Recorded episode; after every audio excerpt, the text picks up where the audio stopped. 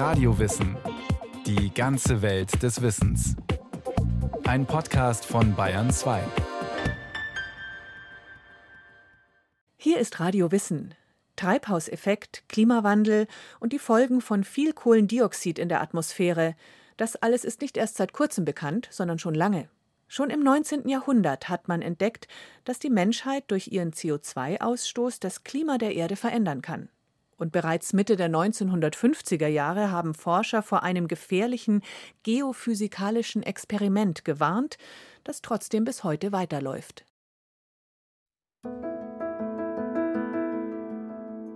Paris 1824 ein Naturforscher sitzt in seinem Studierzimmer und beschäftigt sich mit der Frage, wie Wärme entsteht.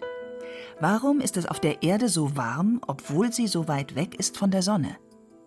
Er kennt Treibhäuser und formuliert die Idee, dass die Erdatmosphäre ähnlich wirkt. So steigt die Temperatur durch das Dazwischentreten der Atmosphäre, weil die Wärme in Form von Licht ungehindert in die Luft eindringt, aber dann daran gehindert wird, wieder zurückzukehren, nachdem sie in Wärme umgewandelt wurde. Die Klimaforschung hat eine lange Geschichte. Schon vor rund 200 Jahren beschreibt Joseph Fourier als erster den Treibhauseffekt, ohne den auf der Erde ein eisiges, lebensfeindliches Klima herrschen würde. Er kann den Effekt allerdings nicht berechnen und er weiß nicht, welche Gase den Effekt bewirken. Doch es dauert nicht lange, bis auch das geklärt wird. Und die Rolle der Menschen dabei ins Spiel kommt. Die Amerikanerin Eunice Foote experimentiert in den 1850er Jahren mit Wasserdampf und Kohlendioxid, schließt die Gase in Glasröhren ein, samt einem Thermometer, und legt sie in die Sonne. Beide erwärmen sich, aber in der Röhre mit Kohlendioxid steigt die Temperatur höher. Damit fügt sie Fouriers Beobachtung noch einen zweiten Aspekt hinzu. In der führenden naturwissenschaftlichen Fachzeitschrift der USA schreibt sie eine Atmosphäre mit diesem Gas würde unserer Erde eine hohe Temperatur verleihen. Und wenn, wie manche annehmen, in einem früheren Abschnitt der Erdgeschichte die Luft mehr davon enthalten hat als heute, muss das zu einer höheren Temperatur geführt haben. Auch eine populärwissenschaftliche Zeitschrift berichtet darüber. Doch der Brite John Tyndall kennt Eunice Foots Publikation vermutlich nicht, als er ein paar Jahre später erkennt, dass außer Wasserdampf und CO2 weitere Gase zum wärmenden Effekt beitragen. Und er bringt Schwankungen der CO2-Konzentration in Verbindung mit den Eiszeiten. Der schwedische Chemiker Svante Arrhenius will es genau wissen – als erster berechnet er den wärmenden Effekt von CO2 und ermittelt, wie stark der CO2-Gehalt der Atmosphäre sinken muss, damit eine Eiszeit beginnt. In der Veröffentlichung dieser Berechnungen 1896 erwähnt Arrhenius kurz, dass der Mensch den CO2-Gehalt der Atmosphäre erhöht und stellt in den Jahren danach auch Berechnungen dazu an. Durch die Kohleverbrennung steigt der CO2-Gehalt der Atmosphäre schreibt er 1906 in einem Buch. Er spricht, wie damals üblich, von Kohlensäure. Doch durch Einwirkung des erhöhten Kohlensäuregehaltes der Luft hoffen wir uns allmählich Zeiten mit gleichmäßigeren und besseren klimatischen Verhältnissen zu nähern, besonders in den kälteren Teilen der Erde. Zeiten, da die Erde um das Vielfache erhöhte Ernten zu tragen vermag, zum Nutzen des rasch anwachsenden Menschengeschlechtes. Rund 20 Jahre später erforscht der kanadische Ingenieur Guy Stuart Callender die Absorptionsbanden von CO2 und Wasserdampf, also die Wellenlängenbereiche, in denen die Gase Wärmestrahlung zurückhalten. Er bilanziert die CO2-Emissionen der vergangenen 50 Jahre und ermittelt aus meteorologischen Messdaten einen Temperaturanstieg von 0,005 Grad pro Jahr in dieser Zeit. Callender meint, das sei zu viel für eine ausschließlich natürliche Klimaschwankung. Aber ebenso wie Arrhenius hält er die Temperaturerhöhung für einen positiven Nebeneffekt der Kohleverbrennung, vor allem für die Landwirtschaft in nördlichen Breiten.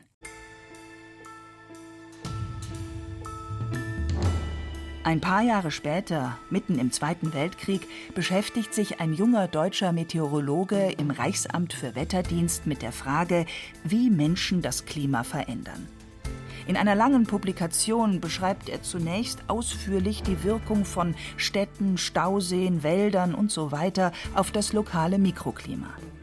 Zuletzt kommt er auf die großräumigen Auswirkungen der Kohleverbrennung zu sprechen. Einerseits entsteht CO2, das Wärme zurückhält. Andererseits erzeugen Heizungen, Kraftwerke und Industrie auch Staub und Ruß, die dem Treibhauseffekt entgegenwirken, weil sie die Sonneneinstrahlung abschirmen. Hermann Flohn erkennt die Komplexität dieser Wechselwirkungen, die man damals nur schätzen, nicht genau berechnen kann. Diese Erscheinung bewirkt für das Klima der ganzen Erde eine allmähliche Änderung, deren Auswirkung bereits jetzt zum Teil festgestellt werden kann. Mit einem Fortschreiten dieser sehr langsamen Erhöhung der Temperatur muss gerechnet werden. Damit wird aber die Tätigkeit des Menschen zur Ursache einer erdumspannenden Klimaänderung, deren zukünftige Bedeutung niemand ahnen kann. Flohn zitiert die Arbeiten von Arrhenius und Callender, kommt aber zu anderen Schlussfolgerungen. In den folgenden Jahren werden die Überlegungen zu einem steigenden CO2-Gehalt der Atmosphäre von den meisten Wissenschaftlern eher skeptisch gesehen, denn sie lassen sich nicht belegen. CO2-Messungen sind zu ungenau und durch lokale Effekte beeinflusst. Die menschliche CO2-Produktion sei aber ohnehin winzig im Vergleich zu natürlichen Quellen, also vor allem Photosynthese, Verrotten von Pflanzen oder Vulkane und die zusätzliche Menge werde von den Ozeanen geschluckt. Ob das tatsächlich passiert, lässt sich zu der Zeit nicht messen. Allerdings macht der Ozeanograph Roger Revell bei seinen Forschungen am Scripps-Institut in Südkalifornien eine überraschende Entdeckung. Der radioaktive Fallout von Atombombentests landet zwar im Meerwasser, dringt aber maximal einen Meter tief ein. Offenbar findet, anders als erwartet, keine komplette Durchmischung des Meerwassers statt. Das würde bedeuten, auch CO2 gelangt nicht in tiefere Wasserschichten und kann jederzeit wieder in die Luft zurückkehren.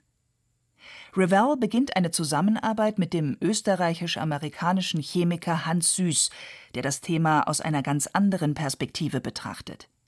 Er beschäftigt sich mit den Kohlenstofftypen, also Isotopen C12 und C14.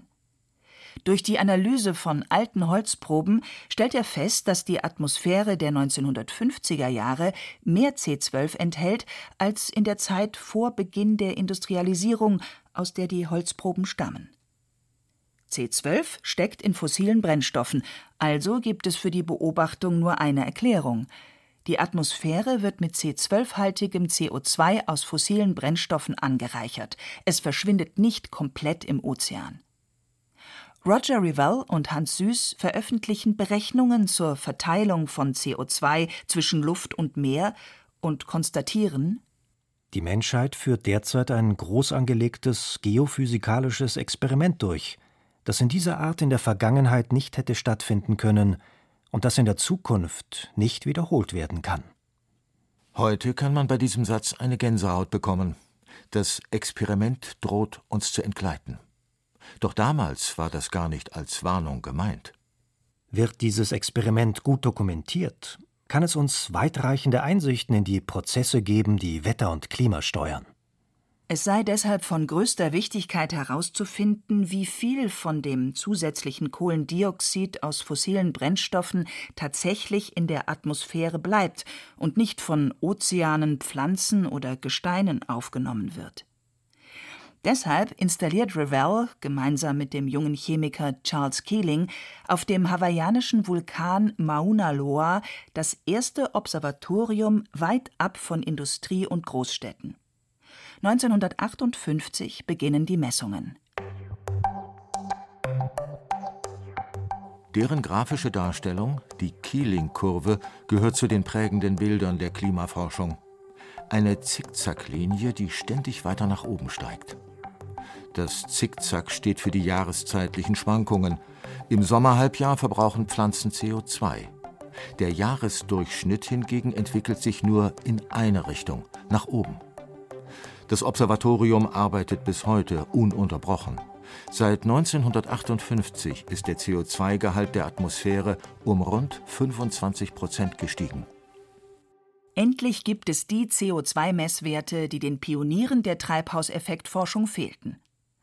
Schwieriger ist es mit den anderen Treibhausgasen, etwa Methan und Stickstoffoxid, kurz N2O, die aus der Landwirtschaft kommen, erzählt Professor Wolfgang Seiler, der früher das Institut für Meteorologie und Klimaforschung in Garmisch-Partenkirchen leitete. Also im Grunde gab es über diese biogeochemischen Kreisläufe so gut wie überhaupt gar keine Erkenntnisse in den 60er Jahren. Wo wird dieses Gas produziert? Wie wird es in die Atmosphäre transportiert? In welchen Mengen? Wie wird es verteilt? Und dann ganz wichtig natürlich auch, wie wird es wieder abgebaut? Denn je länger ein Gasmolekül existiert, desto mehr von dem Gas kann sich in der Atmosphäre anreichern. N2O-Moleküle haben eine Lebensdauer von 250 Jahren. Bei CO2 sind es 100 Jahre. Um die Verteilung der Gase weltweit zu messen, gehen die Forscher damals innovative Wege. Wir haben Flugzeuge benutzt. Mit der Boeing 707, die hat also ein Lüftungssystem, das Außenluft ansaugt und direkt in die Kabine presst. Das heißt, diese Luft ist durch dieses Flugzeug völlig unberührt und damit sind wir dann geflogen weltweit. Es gibt auch Messflüge mit amerikanischen Militärflugzeugen und ab den 70er Jahren reisen Messgeräte in Frachtcontainern. Heutzutage hängen kleine Luftsammelgeräte an manchen Passagierflugzeugen. 1971 meldet sich zum ersten Mal die Deutsche Physikalische Gesellschaft zu Wort, nach einem aufrüttelnden Vortrag von Hermann Flohn bei der Jahrestagung.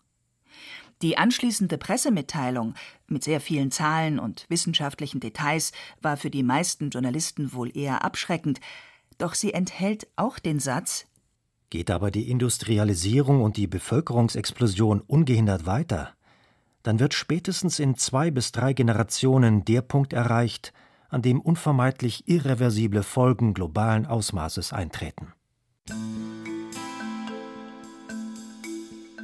Ein wichtiger Meilenstein der Klimaforschung wird 1975 erreicht, erzählt Professor Christian Schönwiese, der früher die Arbeitsgruppe Klimaforschung an der Goethe-Universität Frankfurt geleitet hat.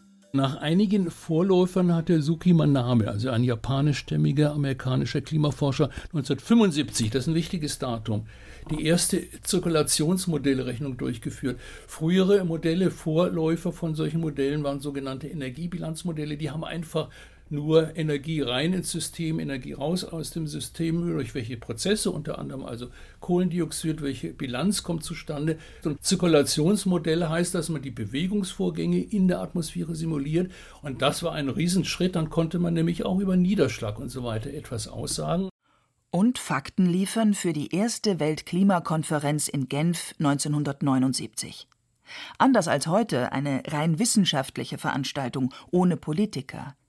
Die Konferenz richtet einen Aufruf an Wissenschaft und Politik, die interdisziplinäre Forschung zum Klimawandel zu intensivieren, um weltweit möglichst viele negative Auswirkungen zu verhindern.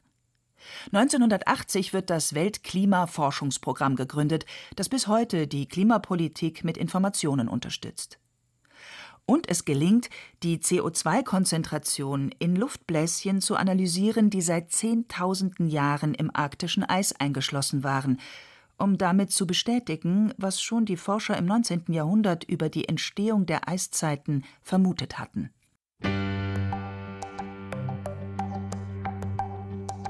(1985) meldet sich die Deutsche Physikalische Gesellschaft ein zweites Mal zu Wort, diesmal deutlicher. Sie warnt: durch die stark zunehmenden Treibhausgasemissionen könnte die Weltdurchschnittstemperatur in den nächsten 50 bis 100 Jahren um mehrere Grad ansteigen, die Meeresspiegel um 5 bis 10 Meter steigen. Um die drohende Klimakatastrophe zu vermeiden, muss bereits jetzt wirkungsvoll damit begonnen werden, die weitere Emission der genannten Spurengase drastisch einzuschränken.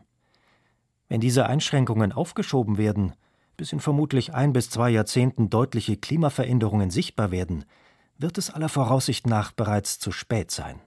Und wenn man das heute liest, das ist erstaunlich wegweisend. Also vieles, was da drin steht, auch was die zukünftige Entwicklung betrifft, das äh, ist recht nahe an dem, was man auch heute erwartet. In der damaligen Medienwelt spielen Titelgeschichten des Nachrichtenmagazins Spiegel eine gewichtige Rolle. Und im November 1986 steht groß Klimakatastrophe auf dem Titelblatt mit einem Bild vom Kölner Dom, der halb aus dem Meer ragt. Und da ging das also schlagartig. So eine Auswahl von Klimatologen war ich dabei. Wir wurden nach Bonn zitiert, damals Bundeshauptstadt, und wir wurden gefragt, stimmt das, was in diesem Artikel steht? Und wir mussten es ein bisschen relativieren. Wir mussten sagen, es ist also ein bisschen übertrieben oder vielleicht erheblich übertrieben sogar, aber wir haben ein Problem. Und leider war die Reaktion damals erstmal, naja, wenn es nicht so schlimm ist, wie der Spiegel schreibt, haben wir ja wahrscheinlich noch Zeit, müssen wir also jetzt nicht in, in Panik verfallen. Das war natürlich auch nicht richtig. Man hätte schon damals handeln sollen und müssen. Noch bevor der Aufruf der Physiker auch in einer Fachzeitschrift erscheint, unterstützt von der Deutschen Meteorologischen Gesellschaft, wird die Regierung nervös. Erinnert sich Professor Hartmut Grassel, langjähriger Direktor des Max-Planck-Instituts für Meteorologie. Ich bin im Januar 1987 als einer der Hauptautoren der Denkschrift ins Bundesministerium für Forschung und Technologie bestellt worden und der Wunsch dieser Veranstaltung war, die Veröffentlichung zu verhindern.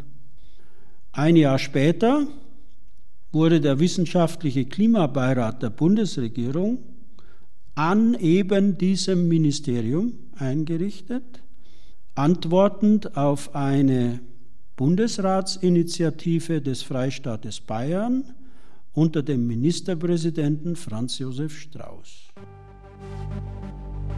Ende der 80er Jahre lässt sich das Signal menschlicher Aktivitäten im Auf und Ab natürlicher Schwankungen noch nicht eindeutig identifizieren. Zudem schirmt immer noch die Luftverschmutzung einen Teil der Sonneneinstrahlung ab. Doch aufgerüttelt durch Medien und Wissenschaftler gründet der Bundestag 1987 die Enquete-Kommission Vorsorge zum Schutz der Erdatmosphäre.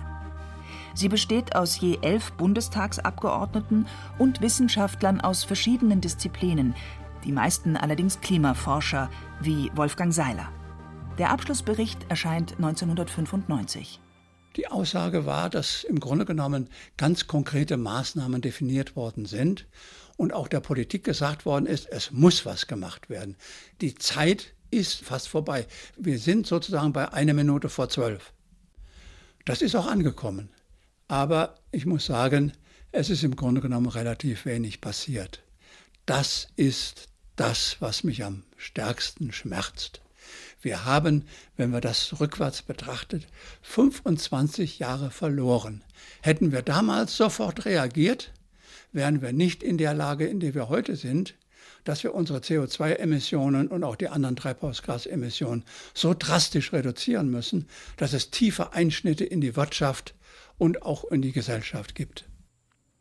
Fast gleichzeitig mit der Enquete-Kommission 1988 gründen die Vereinten Nationen den Zwischenstaatlichen Ausschuss zum Klimawandel, kurz IPCC oder Weltklimarat, dem auch Christian Schönwiese früher angehörte.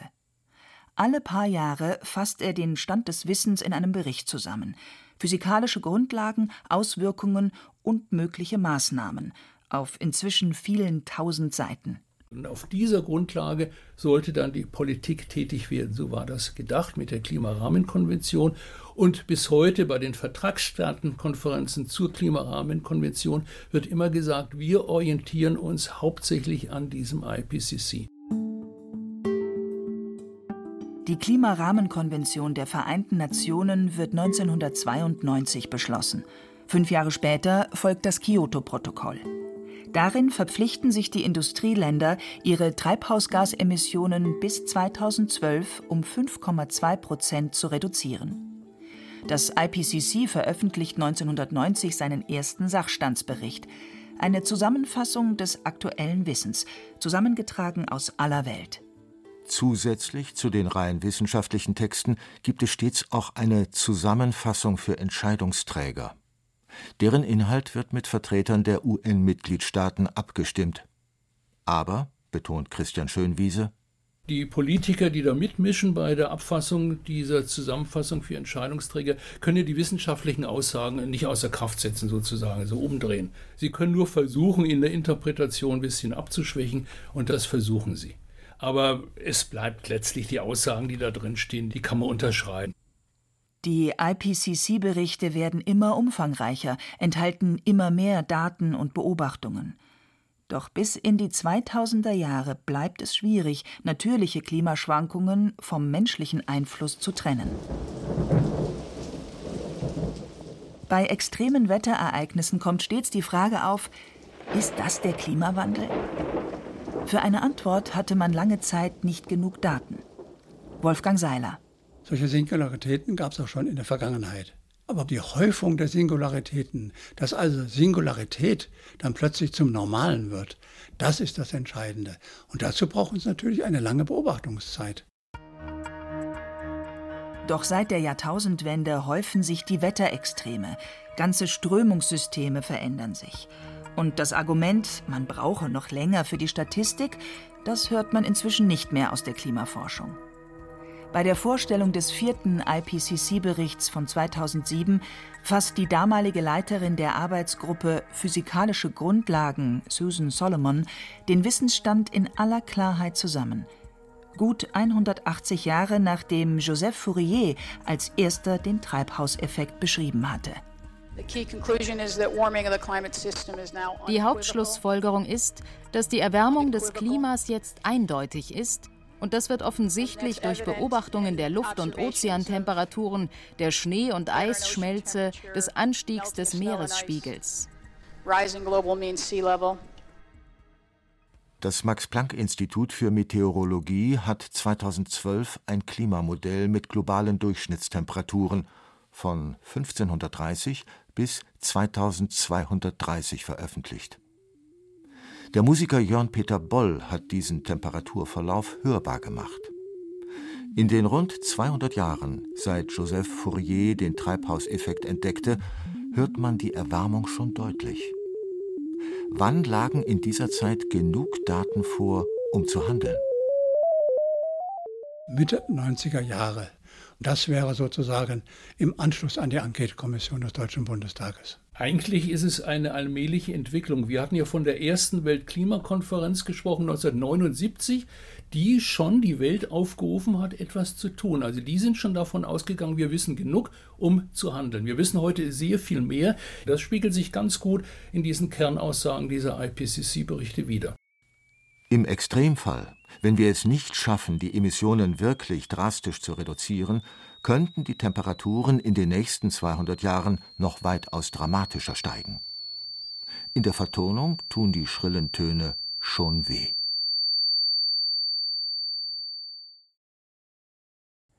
Das war Radio Wissen, ein Podcast von Bayern 2. Autorin dieser Folge Renate L. Regie führte Sabine Kienhöfer. Es sprachen Hemmer Michel, Andreas Neumann, Karin Schumacher und Carsten Fabian. Technik Monika Xenger, Redaktion Iska Schregelmann. Wenn Sie keine Folge mehr verpassen wollen, abonnieren Sie Radio Wissen unter bayern2.de slash podcast und überall, wo es Podcasts gibt.